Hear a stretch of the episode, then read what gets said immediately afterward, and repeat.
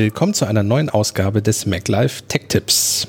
Du stellst uns technische Fragen rund um Mac, iPhone, iPad und Co. Wir beantworten sie.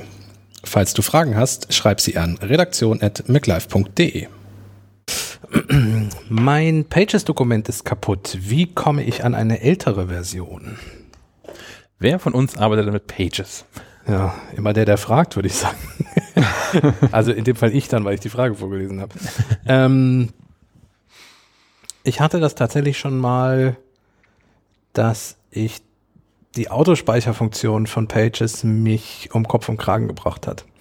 Ich habe nämlich Dinge aus einem Pages-Dokument rausgelöscht und da neue Sachen reingeschrieben und dachte, ich kann das ja dann, also wenn ich das nicht, wenn ich das schließe und es nicht speichere, dann ist das nicht mehr da.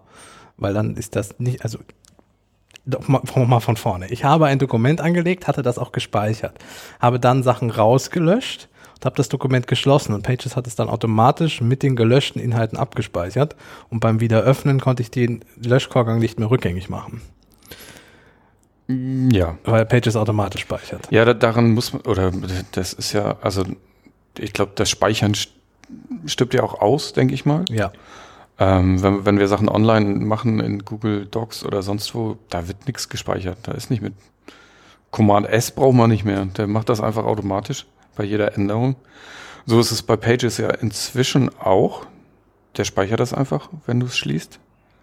Legt aber Versionen an. Richtig, das wusste ich damals nicht. Ah, okay. ähm, also selbst, also eine Datei muss nicht unbedingt kaputt sein, man kann sie auch selber kaputt gemacht haben. Es gibt zwei Optionen. Ähm, eine ist diese von dir angesprochene Versionen. Das ist einfach unter Ablage zurücksetzen auf. Und da tauchen dann die Versionen auf, die Pages gespeichert hat. Und in meinem Fall wäre dann wahrscheinlich eine Version meines Dokuments mit den noch nicht gelöschten Inhalten auch dabei gewesen.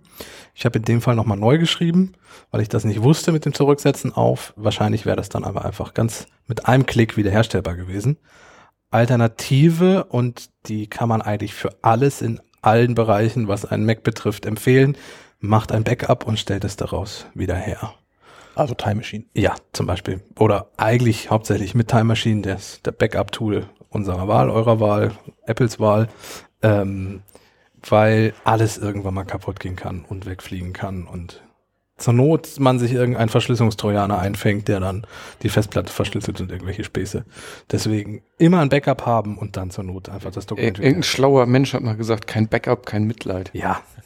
Erfunden habe ich den Satz nicht, aber, aber er fiel hier schon mal im er Podcast. Er fiel hier schon mal im Podcast, ja.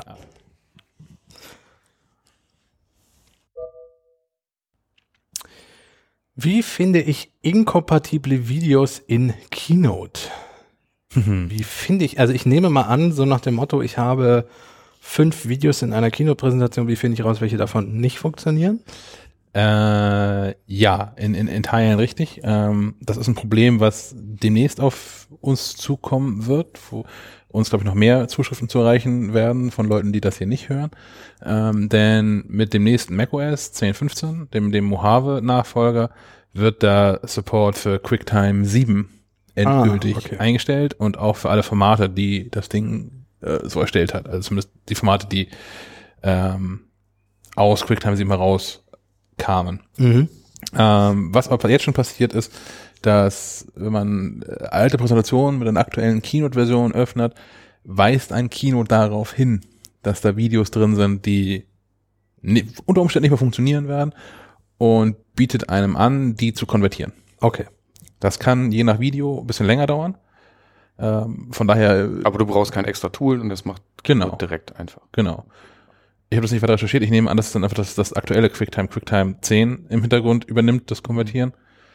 Ähm, aber ja, das passiert jetzt schon. Von daher, wenn ihr ältere Präsentationen, Vorträge irgendwo nochmal halten wollen solltet, bietet es sich an, das vorher mal zu öffnen damit man dann nicht auf einer irgendeiner ja. Bühne oder Podium steht und fünf Minuten zugucken muss, wie das irgendwie vor sich hin konvertiert.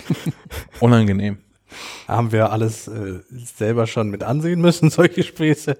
Ähm, und äh, ja, gerade Videos in Präsentation sollte man dringend vorher ausprobieren. Ja. Alles, was multimediale Inhalte irgendwie sind, auch Audio, ja. Ja, auch, auch so wie das irgendwie Autoplay-Funktion haben soll oder so. Das, in der Regel geht das einfach nicht. Also Menschen sind nicht gut vorbereitet, was sowas anbelangt auf, auf äh, äh, Bühnen habe ich inzwischen so mitbekommen. Ja, und wenn man, wenn man ganz hardcore drauf ist, dann prüft man das sogar in dem Raum, in dem der Vortrag mal gehalten wird. Ja. Mit der Technik, die da hängt oder steht. Dann kann man ganz auf Nummer sicher gehen. Ja. Und weil mit diesen Beamern auch immer irgendwas braun ist, ähm, habe Ja. ich so, wenn, wenn ich äh, irgendwo eingeladen bin, um äh, vor Menschen zu reden, ich habe immer noch so ein Apple TV dabei. Hm. Weil inzwischen haben die allermeisten Beamer haben HDMI.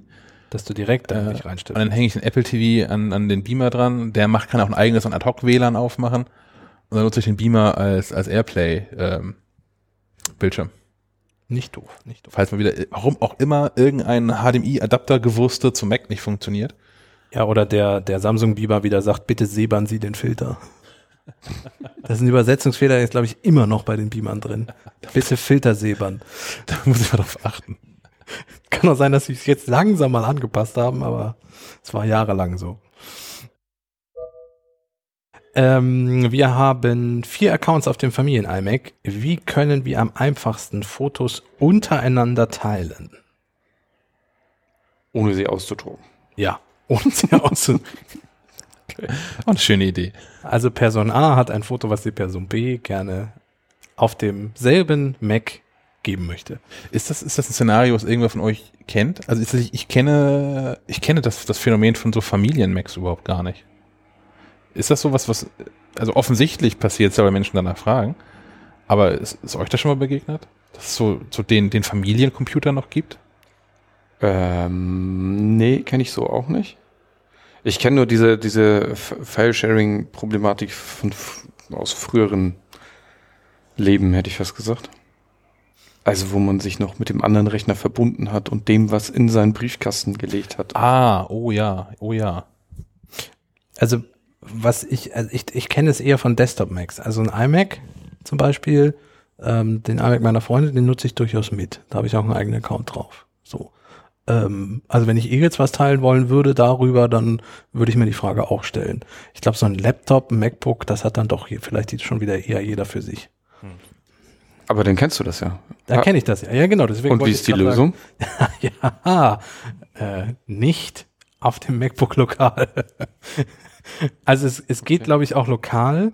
Ähm, man könnte, glaube ich, auf der Festplatte einen Ordner erstellen und dann für alle Nutzer irgendwie die Rechte freigeben und solche Späße. Und es gibt den öffentlichen Ordner, ne? genau. Ja, dann, dann haben ja auch automatisch alle Leute Eben. Schreibrechte auf dieselbe Fotomediathek. Und jeder, auch wenn du zum Beispiel einen Gastnutzer am, am Mac hast, der könnte da, glaube ich, auch drauf zugreifen und so. Also es ist äh, halb öffentlich, was man dann da machen würde. Ähm, was im ersten Moment auch öffentlicher klingt, ist aber deutlich einfacher, ist es die iCloud. Einfach das Foto in der Familie, im Familienfotoalbum und dann allen Familienmitgliedern freigeben und fertig. Ist die Laube. Genau, einzige Voraussetzung ist, dass dann auch jede Person einen eigenen, äh, eine eigene Apple-ID hat, einen eigenen iCloud-Account. Ja, aber das, Aber das bietet sich sowieso an. so, wollte ich gerade sagen, bietet sich eh an. Aber es gibt, gibt bestimmt genug Leute, die sich auch so eine Apple-ID teilen, oder? Ja, Bestimmt, Die aber, sich auch das Ebay-Konto teilen. Und die, aber seit es dieses, äh, Es gibt Ehepaare, die sich ein E-Mail-Konto teilen. der ist auch nicht zu helfen dann. ähm, aber seit es, seit es Apples äh, Familienfreigabe gibt, gibt es tatsächlich einfach, finde ich, gar keinen Grund mehr dafür, ähm, sich Apple-IDs zu teilen. Ja. Ja. Also Familienfreigabe, wer es nicht kennt, ist äh, eine Person ist das Familienoberhaupt automatisch. Ähm, man kann bis zu fünf Leute hinzufügen, also man kann zu sechs sein, richtig? Oder kann man zu fünf sein? Man kann zu sechs sein, glaube ich. Ähm, alles, was, was diese, diese sechs Personen kaufen an, an Apps, an Filmen, an Serien, an Musik, steht allen anderen Büchern und Hörbüchern, ähm, steht allen anderen auch zur Verfügung.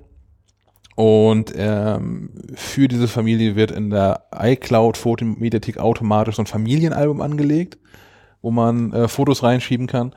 Äh, wenn man das nicht nutzen möchte, weil einige Menschen, die in der Apple-Familie drin sind, vielleicht doch gar nicht so sehr mit einem verwandt sind, ähm, kann man äh, ein, ein eigenes Album anlegen und das teilen. Okay, der Hund stimmt dir, glaube ich, zu. Bestimmt. oder er gehört nicht zur Familie, man weiß, beschwert sich. Fühlt sich nicht eng genug in die Familie eingebunden. Genau. Aber tatsächlich ist, äh, denke ich auch, der, der, der schlauste Weg ist äh, übers Internet und nicht auf dem Ja. lokalen Rechner das zu teilen. Klingt komisch, ist aber so. um jetzt mal eine andere Sendung zu zitieren. Und jetzt abschalten. Genau. Du hast auch eine Frage? Schreib sie an redaktion.maclife.de.